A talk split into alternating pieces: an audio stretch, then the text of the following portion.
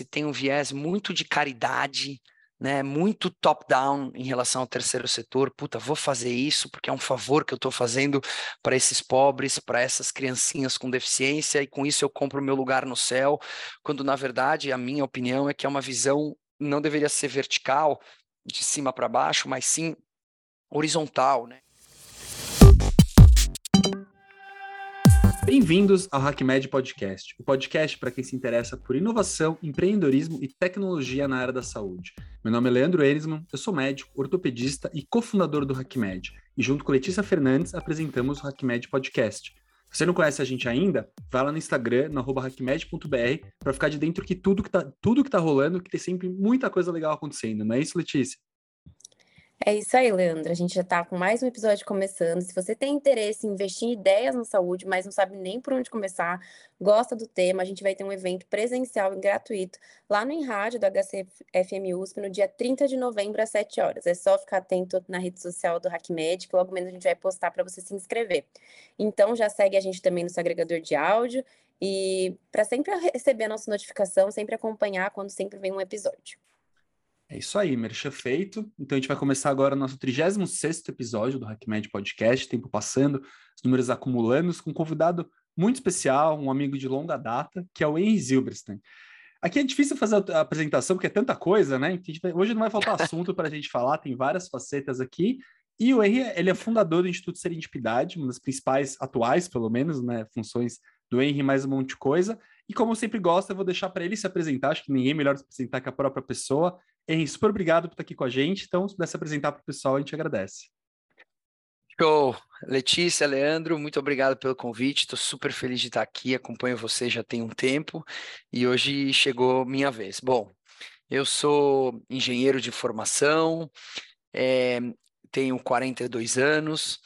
É, minha área profissional é empreender em tecnologia, eu migrei para essa área em 2008, quando a gente chamava a tecnologia ainda de trabalhar com internet.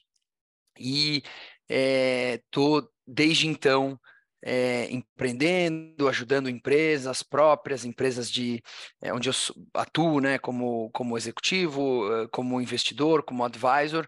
Mas acho que para o nosso papo aqui, o recorte que talvez mais interesse é que há cinco anos atrás, né, quase cinco anos atrás, fevereiro de 18 eu e a Marina, minha esposa, já tínhamos a Nina, que na época tinha cinco anos, o Lipe, que na época tinha dois anos, e nasceu Pedro, o Pepo, que é, a gente descobriu um dia depois do nascimento que tinha síndrome de Down.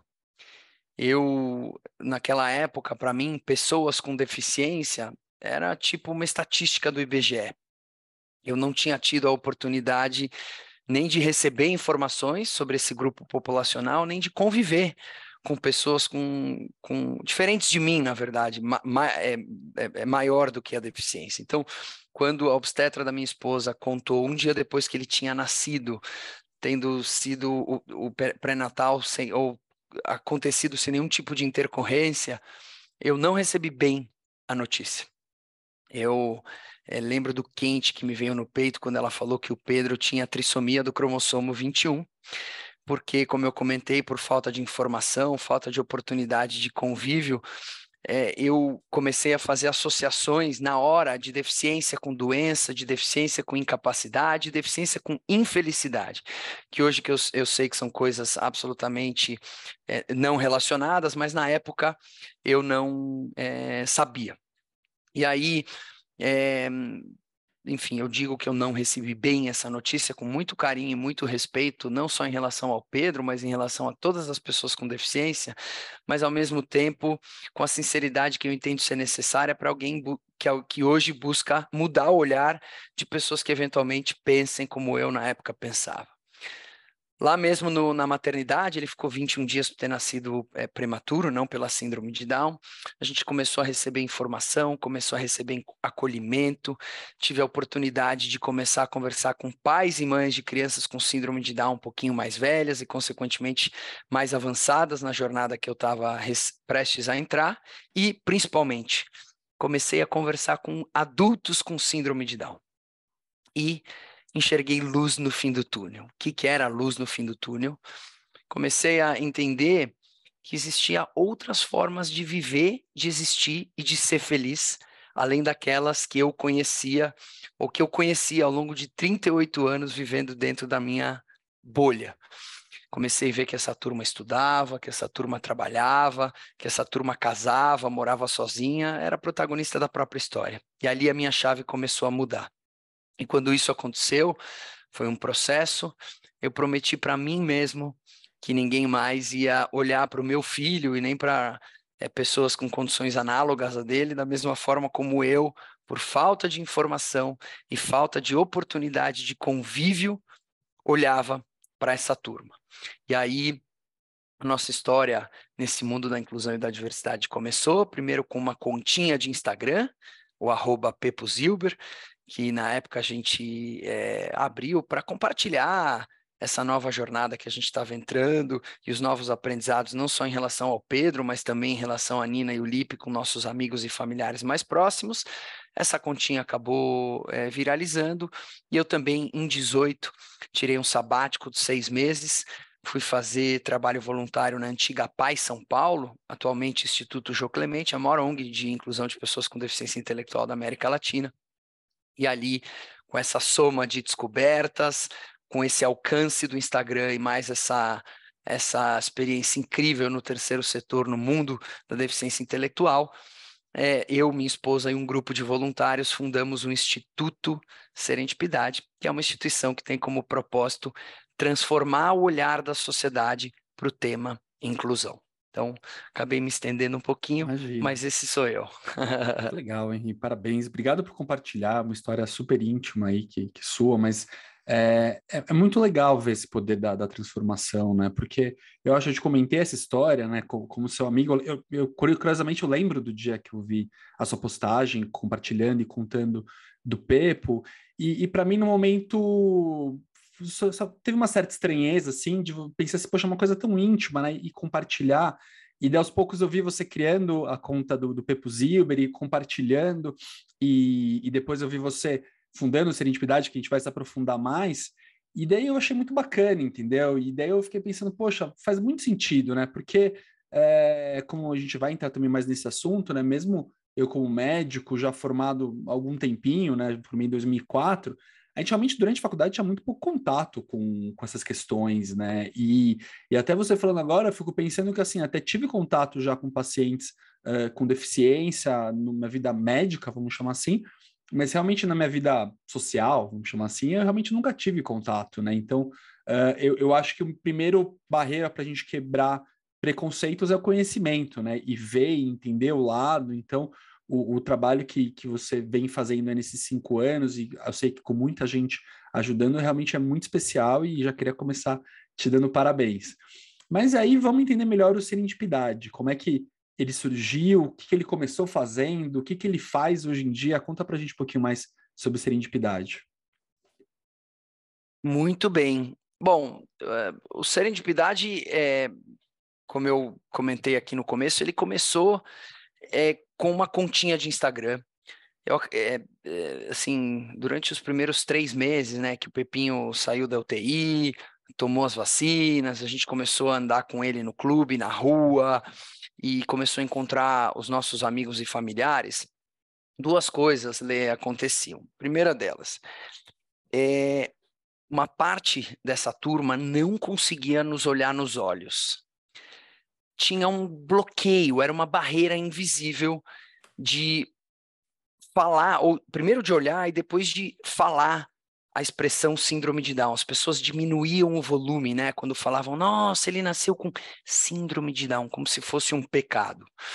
E segundo, muitos dos meus amigos mais próximos me abraçavam e me davam um tapinha nas costas, do tipo, falando, cara, que orgulho você está passando por essa barra desta maneira, né? E eu olhava para mim e pensava comigo, cara, mas que barra, né? Ele é meu filho. E o que eu entendi é que essa turma estava ou não falando a síndrome de Down no volume eh, adequado, digamos assim, ou me dando tapinha nas costas, não por mal, mas por pré-conceitos. Ou seja, por conceitos estabelecidos sobre as pessoas com síndrome de Down, sem ter informação e você tem convivido com elas, né? São os pré-conceitos. Então, é, é, é, por melhor que fosse a intenção, essas atitudes estavam me incomodando. Eu acredito muito que as pessoas é, vão encarar e vão enxergar os teus filhos, das me... os teu, o teu filho da mesma forma como você os encara, você os enxerga. Então a gente criou essa continha de Instagram justamente para compartilhar a nossa intimidade, essa nova jornada em relação ao Pedro, a Nina e o Lipe. E a gente estava enxergando o Pedro como uma criança qualquer, repleta de possibilidades. Essa continha viralizou. Eu lembro que em três dias a gente tinha 10 mil seguidores. Hoje ela tem, sei lá, acho que 170 mil, que nem é um número tão alto assim para esse mundo de milhões de seguidores, mas que para nós, eu e a Marina, que não éramos pessoas públicas, não tínhamos atividades na, na rede social, além de, sei lá, para realmente os mais próximos, é, foi, foi muito diferente, especialmente porque o nível de engajamento e, e troca era muito alto. Né? Então, aos poucos, com o crescimento dessa conta, a gente começou a entender o tamanho da influência que a gente estava é, despretensiosamente promovendo, né? Então, é, eu estou falando de 2018, né? Numa época onde já, claro, já tinha rede social, mas é muito diferente de hoje.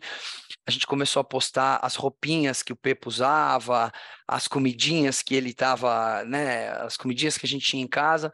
E eu lembro da minha portaria ficar cheia desses recebidos, né, de roupa, de chinelo, de voucher de viagem. Primeiro eu falava, cara, como é que eles descobriram onde eu moro, né? E depois teve uma, uma super curiosidade que a gente postou uma roupinha do Pepo e a marca entrou em contato. Falou: Meu Deus, vocês postaram a gente, podemos repetir? Aí a Marina me mostrou, falei, mas repetir o quê? Não, repetir a promoção. Falei, não, a gente não, né, não fez isso organicamente. Mas então a gente começou a perceber a nossa, o peso da responsabilidade da influência e aí fomos estudar. É, esse período que eu passei no Instituto Jô Clemente, né, como voluntário lá no Comitê de Inovação é, e Tecnologia do Conselho, foi muito bacana não só porque eu aprendi sobre é, síndrome de Down, coisa que eu não pude fazer ao longo da gestação, porque a gente descobriu um dia depois, mas também me serviu para entender que, infelizmente, é, a situação do Pedro, em função dos privilégios a que ele tem acesso, não representa a situação média da população com síndrome de Down ou com deficiência no Brasil. E lá no, lá no conselho eu sentava com mais sete, oito colegas que se doavam à causa com afinco há bastante tempo, sem ter um filho com síndrome de Down. Isso que para mim era. Eu até me arrepio quando eu falo isso, que uma coisa sou eu querer tentar fazer alguma coisa diferente, porque é meu filho. A causa bateu na minha porta. Outra coisa são pessoas que não têm essa ligação é, sanguínea, digamos assim, familiar, mas entendem que a inclusão é um processo de evolução e melhora do mundo para todos a ponto de se dedicar. E aí uma coisa é, juntou com a outra e a gente resolveu dar um passo além e primeiro criamos um agrupamento do bem, o Serendipidade, chamava antes Projeto Serendipidade, onde a intenção era a mesma, mas a gente não tinha uma personalidade jurídica. E aí começamos a nos mobilizar, basicamente trabalhando com conscientização, informação, é, não para quem já conhecia a, a deficiência, não para quem já estava desse lado da margem, digamos, do rio da inclusão, mas sim para pessoas como eu até um ano atrás, na época. Né? Então, a gente queria construir pontos entre quem tem e quem não tem deficiência, entre quem conhece e quem não conhece inclusão. Quando eu par parava para me questionar por que, que eu levei 38 anos para conhecer um tema que eu deveria conhecer, independente de ser pai do Pedro. Pior, por que, que meu pai, avô do Pedro, levou 70 para conhecer um tema? Acho que parte da explicação reside no fato de que eu não tinha sido até então impactado por uma linha de informação, de comunicação que me fizesse conectar. Então a gente gastou bastante tempo nisso. E aí, depois de um ano, a gente fez um evento, arrecadamos uma grana, impactamos é, dezenas de milhares de pessoas. A gente transmitiu o evento pelo Quebrando Tabu, foi um baita sucesso. A gente falou: opa, agora dá para dar um passo além. E aí virou uma instituição, é, uma associação sem fins lucrativos, e, e, e, e adicionalmente ao trabalho de informação, conscientização e educação, a gente também gasta uma energia importante fomentando ocasiões de convívio inclusivo. Então, importante quanto informar é dar a oportunidade das pessoas, adultos, idosos, crianças, conviverem com as diferenças é, e perceberem as vantagens que essa coexistência diversa oferece em igual medida para todos que com ela se envolvem. Então, em linhas gerais, esse é o, esse é o Serendipidade, e aí a gente tem é, é, tanto programas próprios quanto programas de apoio a iniciativas de parceiros, né? Como a gente tem uma, uma intenção positiva de gerar o maior impacto possível no menor espaço de tempo, a gente acaba atuando em rede, como se fosse um ecossistema, é, se juntando a diversas entidades com alinhamento de princípios e valores conosco, é, e aí a gente oferece aquilo que a gente tem mais acesso, estratégia, comunicação e capital, e essas é, entidades atuam na ponta, ensinando crianças autistas a tocar instrumentos, ensinando professores a fazer inclusão, inclusão dentro da sala de aula, é, facilitando a jornada de inclusão no mercado de trabalho para pessoas com deficiência dentro do mercado corporativo e assim por diante. Legal, fantástico. Nossa, muito legal. E... É muito legal você citar esse ponto, porque assim, na faculdade a gente estuda síndrome de Down como uma anomalia genética. E não é, sim, beleza, assim, na parte genética, mas não é uma anomalia. Esse termo, ele é muito, coloca muito estigma dentro da pessoa com deficiência, né? E aí eu queria saber, assim, é, eu lá adorei a serendipidade, entrei no Instagram, olhei no site, bati na porta lá, qual que é uma trilha que poderia caminhar, assim, a pessoa que não tem alguém com síndrome de Down, mas gostaria de aprender mais sobre, assim, qual a trilha que ela poderia é, seguir na Letícia, já vou te responder isso, mas, cara, adorei o que você falou.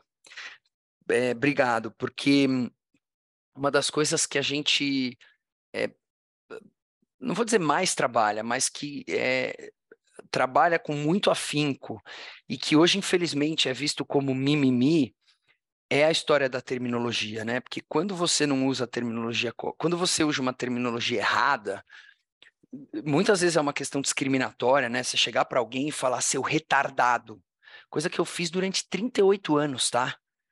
Então eu estou assim expondo aqui a minha vulnerabilidade justamente para mostrar para as pessoas que tá tudo bem, o que vale é a intenção, mas a gente precisa falar sobre isso.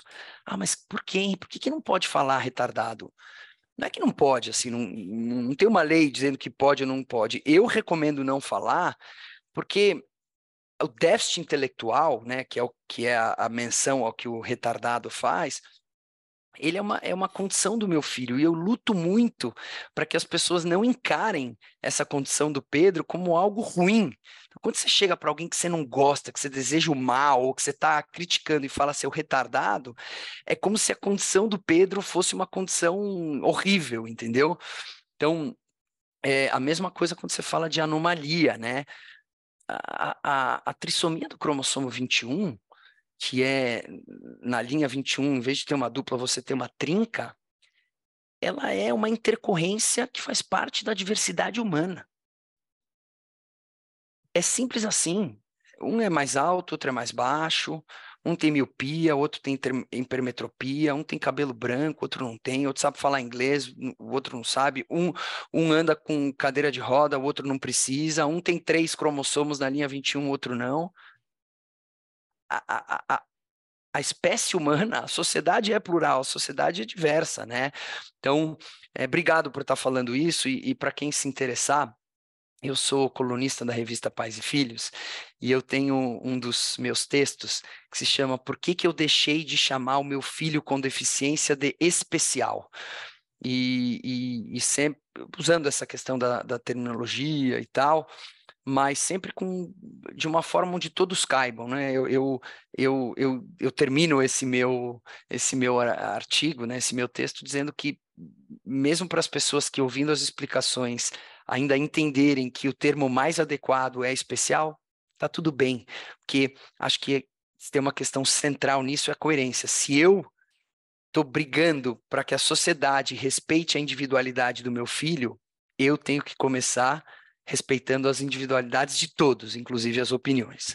Mas voltando, né, fiz esse a parte, mas voltando à trilha, Bom, o Serendipidade é uma, é uma instituição que acolhe a todos, né? Pessoas com e sem deficiência, enfim, todos, mas olhando no espectro da deficiência, pessoas com e sem deficiência. Então, se você é uma pessoa é, com deficiência adulta, ou se você é pai de uma é, criança, adolescente com deficiência, o Serendipidade ele tem programas próprios e ele pode encaminhar para programas de parceiros nas mais diversas áreas, desde o acolhimento para o momento da notícia, que é o momento até prévio ao nascimento, porque muitas vezes você sabe ao longo da gestação que o teu filho ou tua filha vai ter é, é, algum tipo de, de, de, necessidade diferenciada, ou doença rara, ou deficiência, até a parte de educação inclusiva, artes, música, esportes, depois a gente tem é, a parte de inclusão no mercado de trabalho, a gente tem uma parte super legal de autodefensoria, que são as próprias pessoas com deficiência é, advogando em causa própria, né, pelos seus direitos, e a gente tem essa parte de envelhecimento, que é a parte, digamos, mais nova, que quando a gente é, começou a mexer quatro anos atrás, tinha pouquíssima literatura pouquíssima gente no Brasil é, fazendo isso, e hoje, não só graças a nós, mas graças a muita gente que está fazendo, é um assunto super mainstream.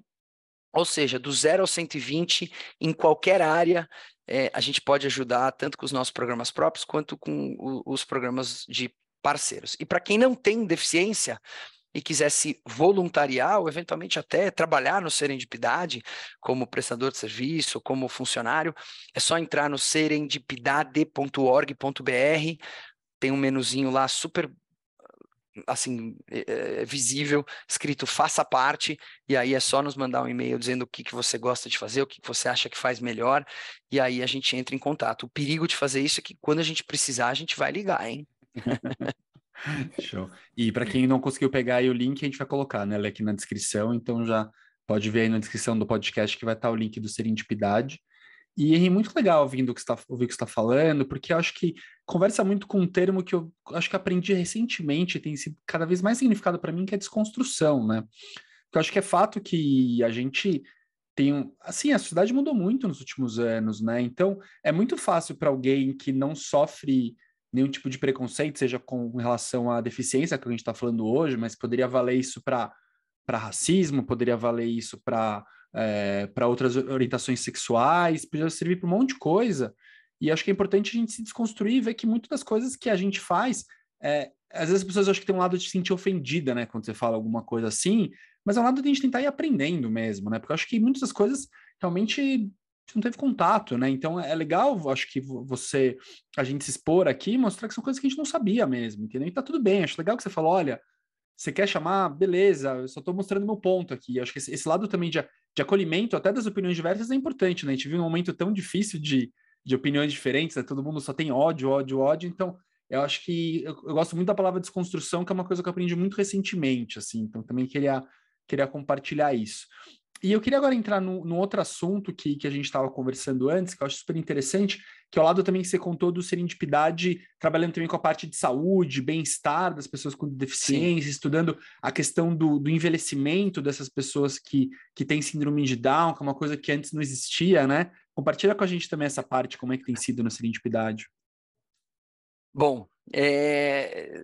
antes eu queria te dizer que é esses nossos programas é, próprios do Serendipidade, que estão todos de alguma forma ligados ou à saúde e ou ao bem-estar, eles acham que de alguma forma realizam um desejo frustrado que eu tive, que era de ser médico.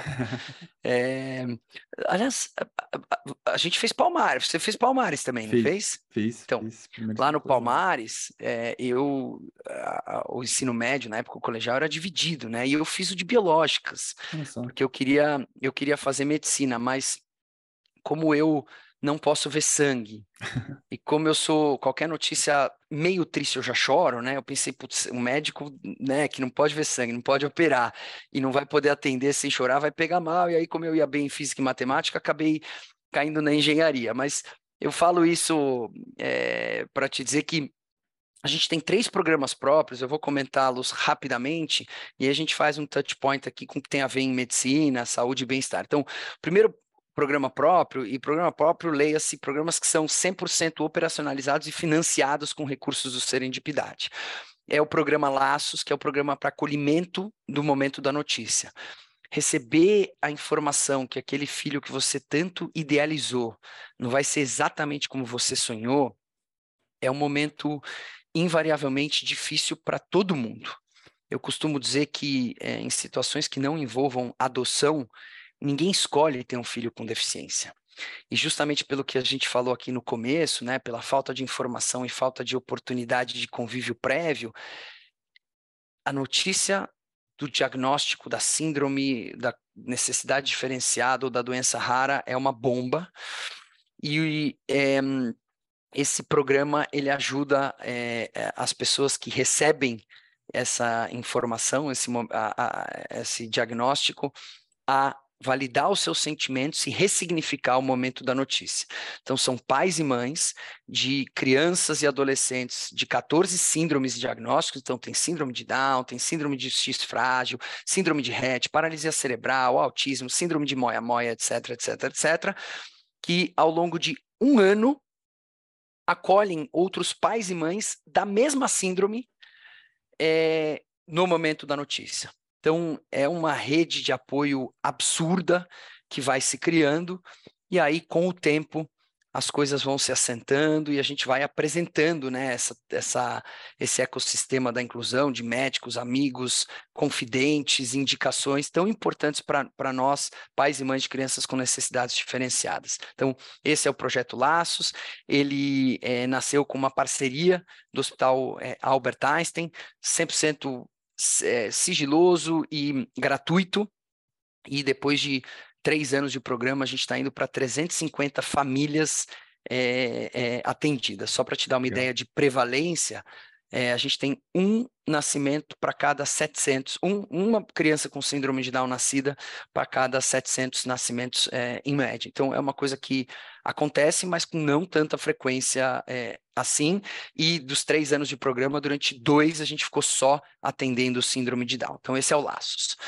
O segundo projeto é um, é um programa de iniciação esportiva, focado em crianças de síndrome de Down de 3 a 9 anos. Esse a gente faz em parceria com o CIAN, Centro Integrado de Apoio Multidisciplinar, que atende 300 famílias dessas crianças em situação de vulnerabilidade. E o que acontece com as crianças com síndrome de Down é que elas nascem com duas características: deficiência intelectual e hipotonia, que é uma fraqueza muscular e frouxidão é, ligamentar. Então, elas, quando nascem, têm que fazer o que a gente chama de estimulação precoce: fisioterapia, fonoaudiologia e depois terapia ocupacional. Quando elas recebem alta da fisioterapia, normalmente quando elas aprendem a andar, ah, Henry, mas quando isso acontece? Cada criança tem o seu tempo, mas vou dar um exemplo do Pedro.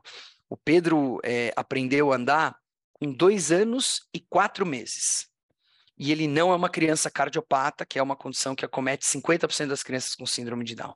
Digo isso porque se ele tivesse operado o coração, potencialmente, em função da recuperação, é, ele teria aprendido a andar mais, mais tarde. Então, dois anos e quatro meses. O Lipe, irmão dele, filho da mesma mãe e do mesmo pai, aprendeu a andar com um.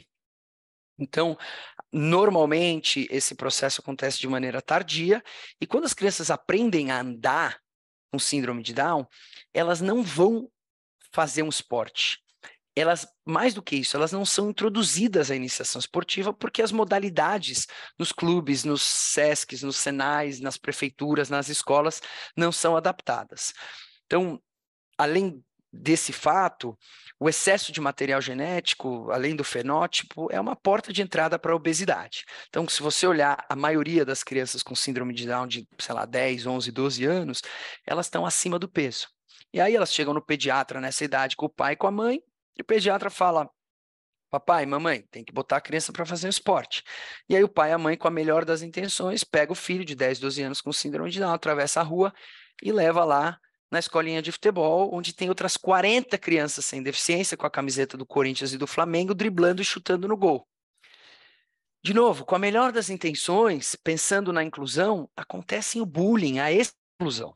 Então, a ideia do projeto de iniciação esportiva é acabar com esse ato entre a alta da fisioterapia e o início da atividade esportiva, oferecendo não só os benefícios neuropsicomotores, né, é, do esporte, mas também a questão socioemocional e sociocomportamental, né? Aprender a ganhar, saber perder, ter foco, ter meta, disciplina, passar uma bola, ficar no banco de reservas, etc. Esse é um projeto é, super legal, porque ele é inédito, a gente é, desenvolveu a metodologia internamente com educadores físicos e, e, e uma fisioterapeuta, e a gente está no nosso segundo ano é, medindo resultados que estão indo super bem e dando certo, a gente vai replicar essa metodologia para quem quiser, enfim, adquirir no bom sentido, não tem custo nenhum, né? Mas para quem quiser é, ser capacitado. E por fim, mas não menos importante, tem o nosso programa de envelhecimento. E aí acho que você vai se identificar, porque ele é coordenado e desenvolvido pelo Marcelo Autona, que é um médico clínico geral, geriatra do Hospital Albert Einstein. E acho que aqui é um fruto da minha ansiedade com a minha amizade com o, com o cello, né, como carinhosamente a gente chama ele. O que, que acontece? Quando eu fui marcar, nasceu Pedro, ele nasceu com síndrome de Down. A Nina e o Lipe tinham um pediatra, Dr. Durval Daniel, também do Hospital Albert Einstein, e aí nasceu Pedro com síndrome de Down. Primeira pergunta que eu me fiz como engenheiro para minha esposa psicóloga é: em que médico a gente leva ele?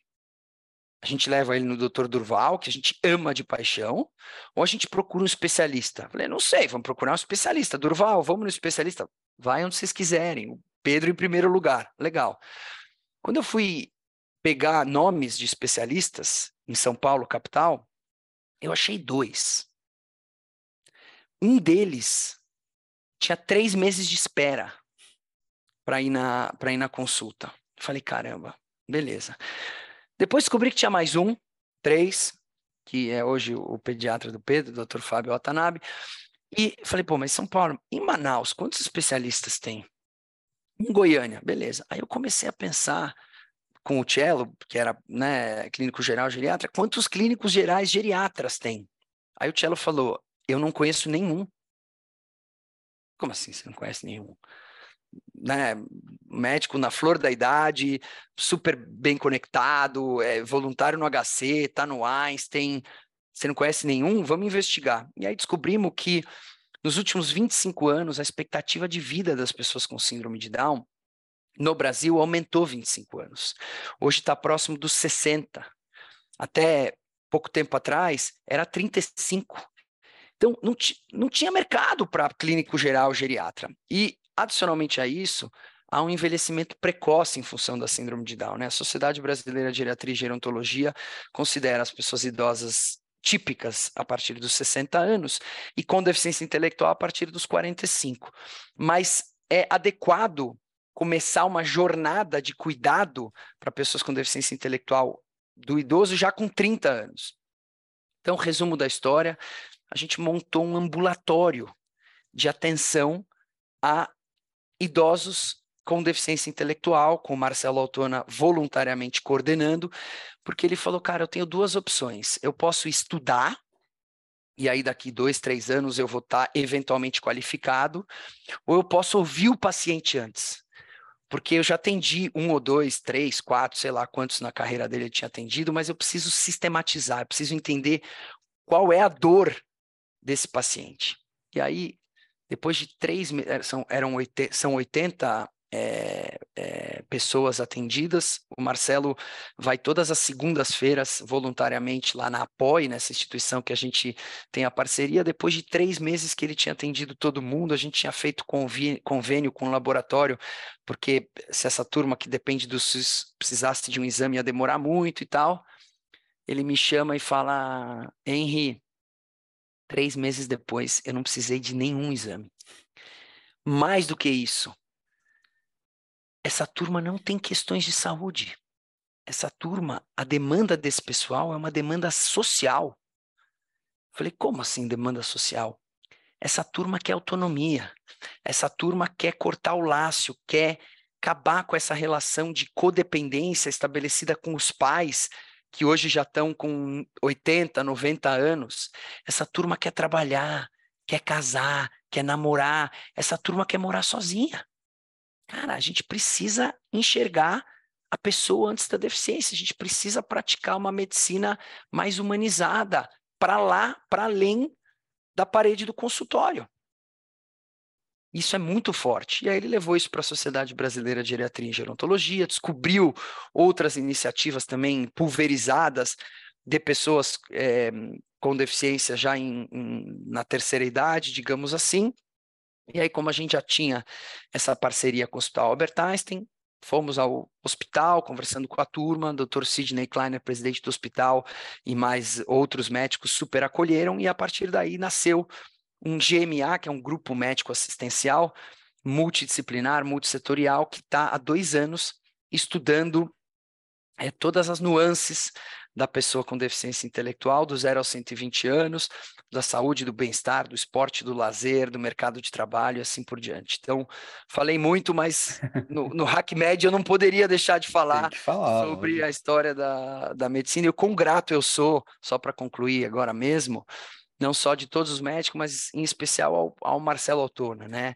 Que para para pensar, não tem filho com, com deficiência, não conhecia o tema, é, dos 10 períodos né, que os médicos têm em dias de semana, um período gratuito, assim, de ter apostado na gente quando a gente era uma folha de papel e hoje está fazendo um trabalho com outros médicos envolvidos também, mas maravilhoso e é um legado sem precedentes na história da saúde da pessoa com deficiência no Brasil. Legal, não. A história é fantástica e preciso falar que Marcelo Autona é realmente uma pessoa muito especial, meu médico particular, ele cuida de, da minha saúde, médico ah, dos meus também. pais, então assim, Igualmente. uma pessoa muito especial. E, e, eu acho muito legal essa história, até conversa muito com a questão do HackMed, não só, obviamente, de saúde, mas a parte de inovação, né? Porque você pensar, você ali como usuário que teve uma dor, né? Que pensa, poxa, percebe, pô, tu, meu filho com síndrome, com síndrome de Down, não tem nenhum médico que é especialista, quem que vai ser especialista? Daí você puxa uma ponta, puxa uma ponta e você vai ver, tá surgindo todo um ecossistema disso daí, né? Então, conversa total com a história da inovação e deixa eu aproveitar o gancho e vamos mudar, porque assim, você faz muita coisa, então precisamos falar de muita coisa aqui, né? Então, vamos mudar um pouquinho de assunto, não que a gente poderia com certeza gravar uns dois episódios só porque a gente estava falando, mas vamos cobrir mais coisas, né? Então você também tem uma, um histórico muito grande, assim, dessa parte de inovação, de trabalhar com tecnologia, como você já falou, e recentemente você tem mudado mais para as empresas de impacto, né? Que você tem ajudado, investido. Então, Explica para o pessoal aí o que, que você chama uh, de empresas de impacto, é, como isso daí tem, tem, entrado na sua vida, que empresas que você tem, tem visto por aí. Explica para a gente mais essa questão das empresas de impacto. Bom, eu, eu comentei no começo aqui do podcast que lá em 2008 eu e mais alguns sócios eh, fomos trabalhar com internet, né? Hoje a gente conhece isso como tecnologia. Montamos um marketplace de leilões na época, uma empresa chamada Soul de Leilões, que depois de 10 anos foi é, vendida para um grupo de tecnologia, isso foi final de 2018, e eu continuei lá como CEO é, 19 e 20, no comecinho do ano passado, comecinho de 2021, acabei é, terminando o que eu tinha para, é, enfim, entregar lá no meu contrato e sair. E acho que um dos motivos da minha é, saída, bom, primeiro, acho que achei interessante ainda jovem, eu tinha 40 anos na época, então ainda com muita lenha para queimar, mas já com alguma experiência poder me reinventar, uma coisa que eu adoro. Mas a segunda, acho que principal, foi justamente toda, todo esse contato né, com esse ecossistema da inclusão, diversidade, terceiro setor e transformação, me fez repensar a forma como eu é, entendia é, a minha carreira e a forma de empreender. Né? Então, primeiro, eu revisitei o, o conceito do que era sucesso, que para mim, durante muitos anos, estava praticamente só ligada à grana, né? Uma empresa de sucesso, aquela empresa que vai bem e dá dinheiro para os acionistas tal. E eu continuo acreditando que isso é uma parte bem relevante do que é sucesso no mundo corporativo, né? Senão vira utopia, né? Só o amor não paga boleto. Mas acho que não é só isso, né? É, eu mudei a minha visão de capitalismo de shareholders para capitalismo de stakeholders, né? O que, que é isso? Em vez de só os acionistas tirarem proveito do sucesso da empresa, é criar uma trilha, um ambiente, uma atmosfera empresarial onde todas as partes relacionadas tiram da sua maneira proveito do sucesso da empresa. Obviamente, os acionistas, mas também os colaboradores, os fornecedores, os consumidores e as comunidades onde as empresas estão inseridas. Né? Então, isso me fez querer deixar de é, criar só as melhores empresas do mundo para construir ou contribuir para criar as melhores empresas para o mundo, né? Então acho que das várias definições ou interpretações que um negócio de impacto pode ter, eu acho que essa é uma das que eu mais gosto, né? Acho que um negócio de impacto é um negócio que não pensa em ser só o melhor negócio do mundo, mas pensa em ser o melhor negócio para o mundo, de, a, a, é, que é um negócio que para em pé do ponto de vista de negócio, mas que ao mesmo tempo consegue deixar um legado, uma herança positiva para o planeta, para a sociedade, para o ecossistema onde ele está é, inserido. É, e aí, depois que eu é, deixei a Sold, eu me envolvi com esses é, negócios de impacto, tanto no terceiro setor quanto no segundo setor, né, no, na parte for profit.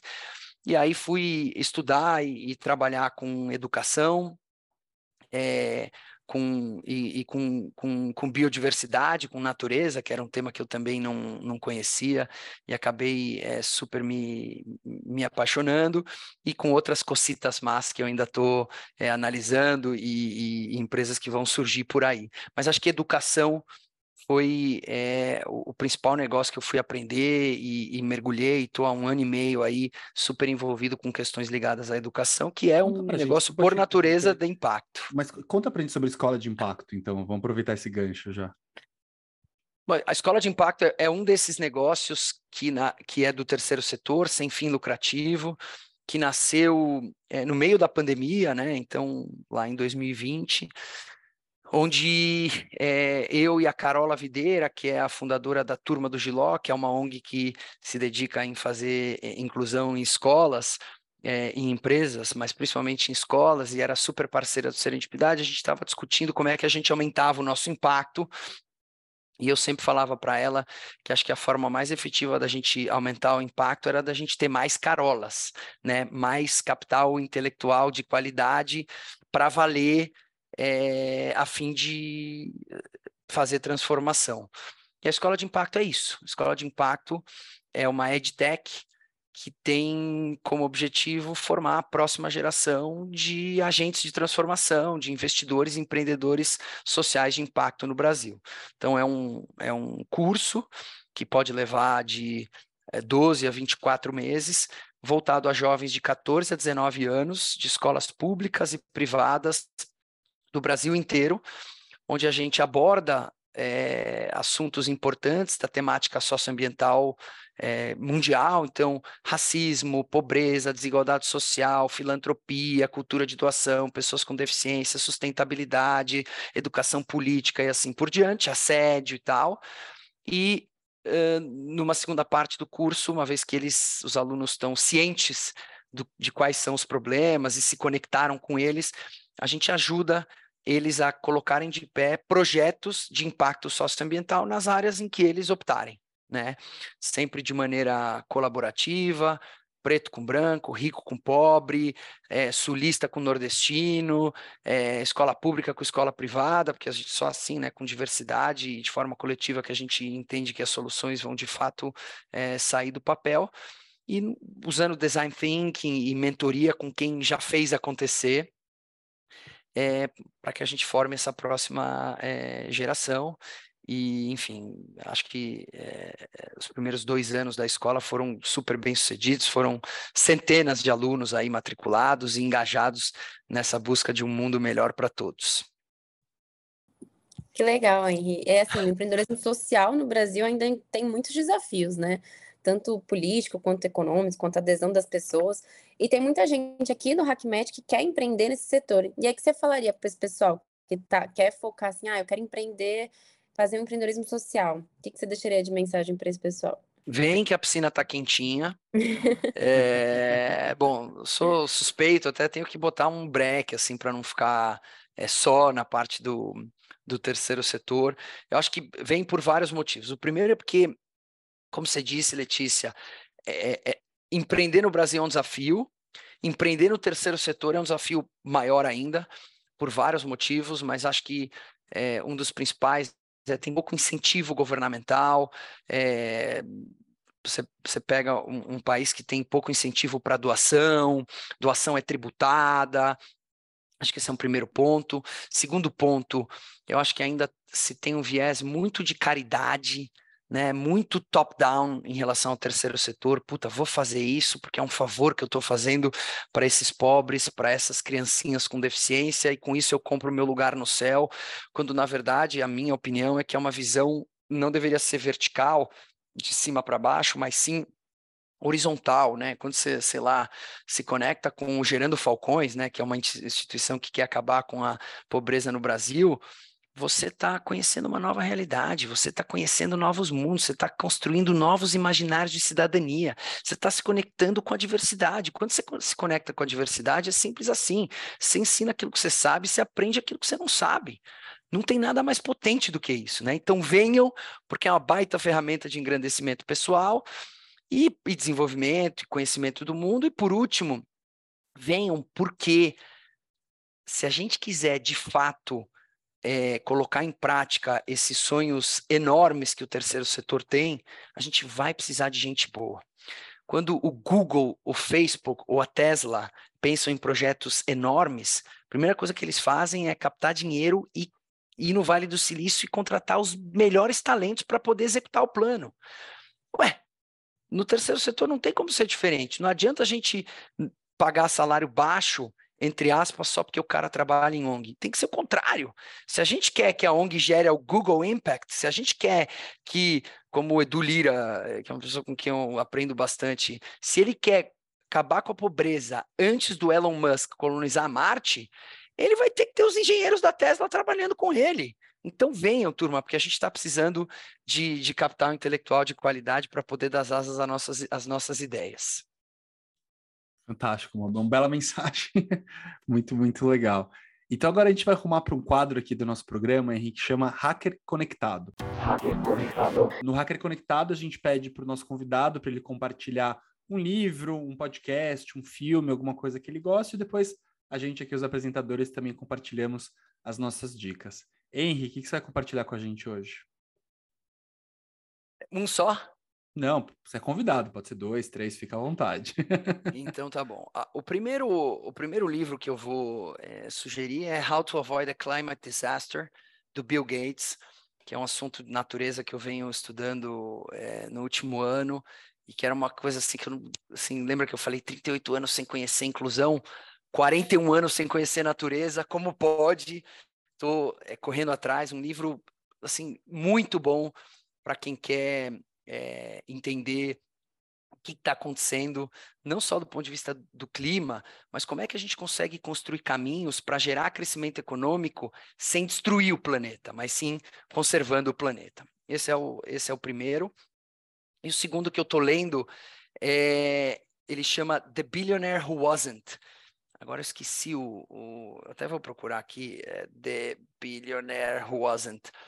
É, puta, é de um cara que doou toda, toda a fortuna dele, é, Chuck Finney, ele chama Chuck Finney, How Chuck Finney Made and Gave Away a Fortune Without Anyone Knowing, que é um bilionário que doou toda a sua fortuna na, assim, na surdina, mas é um livro muito, muito bom e é, assim, como inspiração, o livro de cabeceira do Davi Vélez, do Nubank, que acabou de assinar o Giving Pledge, que é aquela organização é, onde os bilionários doam pelo menos 50% da sua fortuna para é, filantropia. Então, eu, eu, eu daria essas duas é, sugestões. Aí a gente pega o socioambiental de uma vez só, hein, no podcast.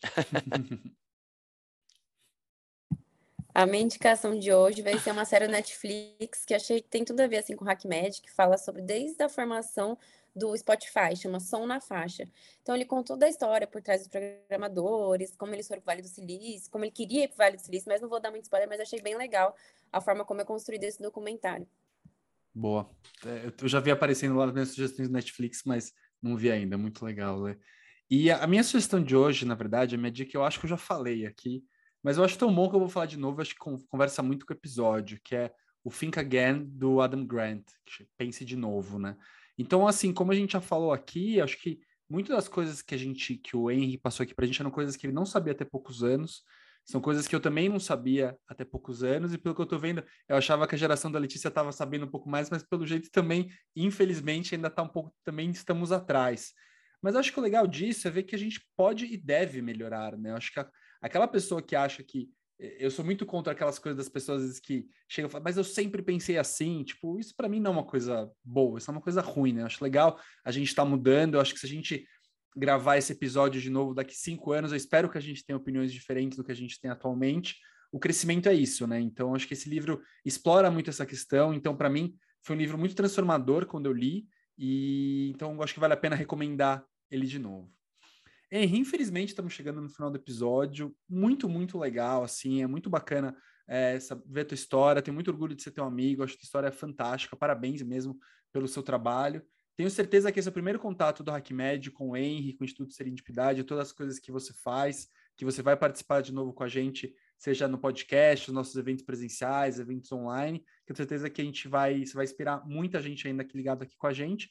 E antes de acabar, queria abrir o microfone para você fazer uma consideração final, deixar as mídias suas do Serendipidade, por favor, fique à vontade, e também vão estar aqui na descrição do episódio.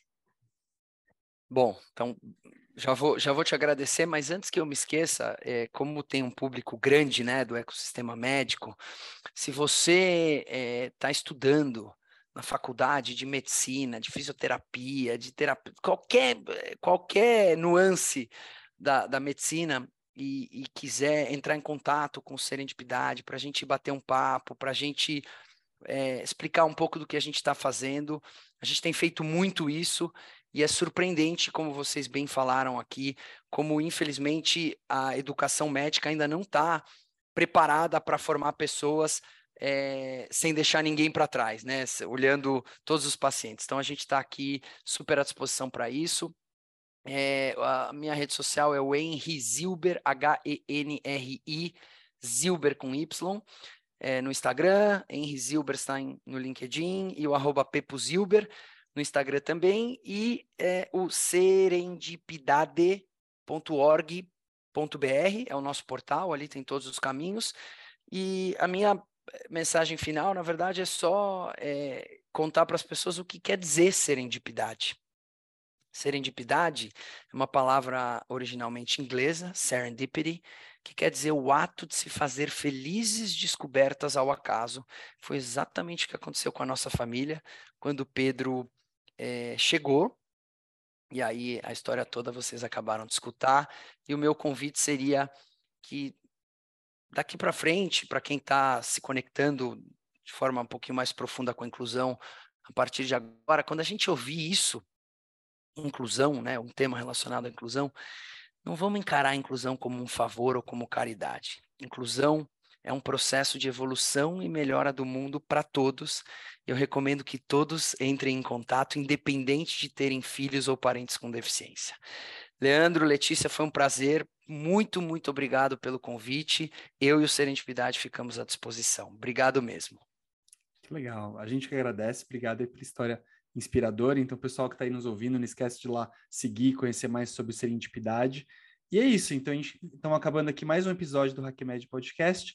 Em breve a gente está de volta com mais um episódio, com mais um convidado, uma convidada muito especial para a gente seguir hackeando aqui o mundo da tecnologia na área de saúde. Até a próxima e um grande abraço.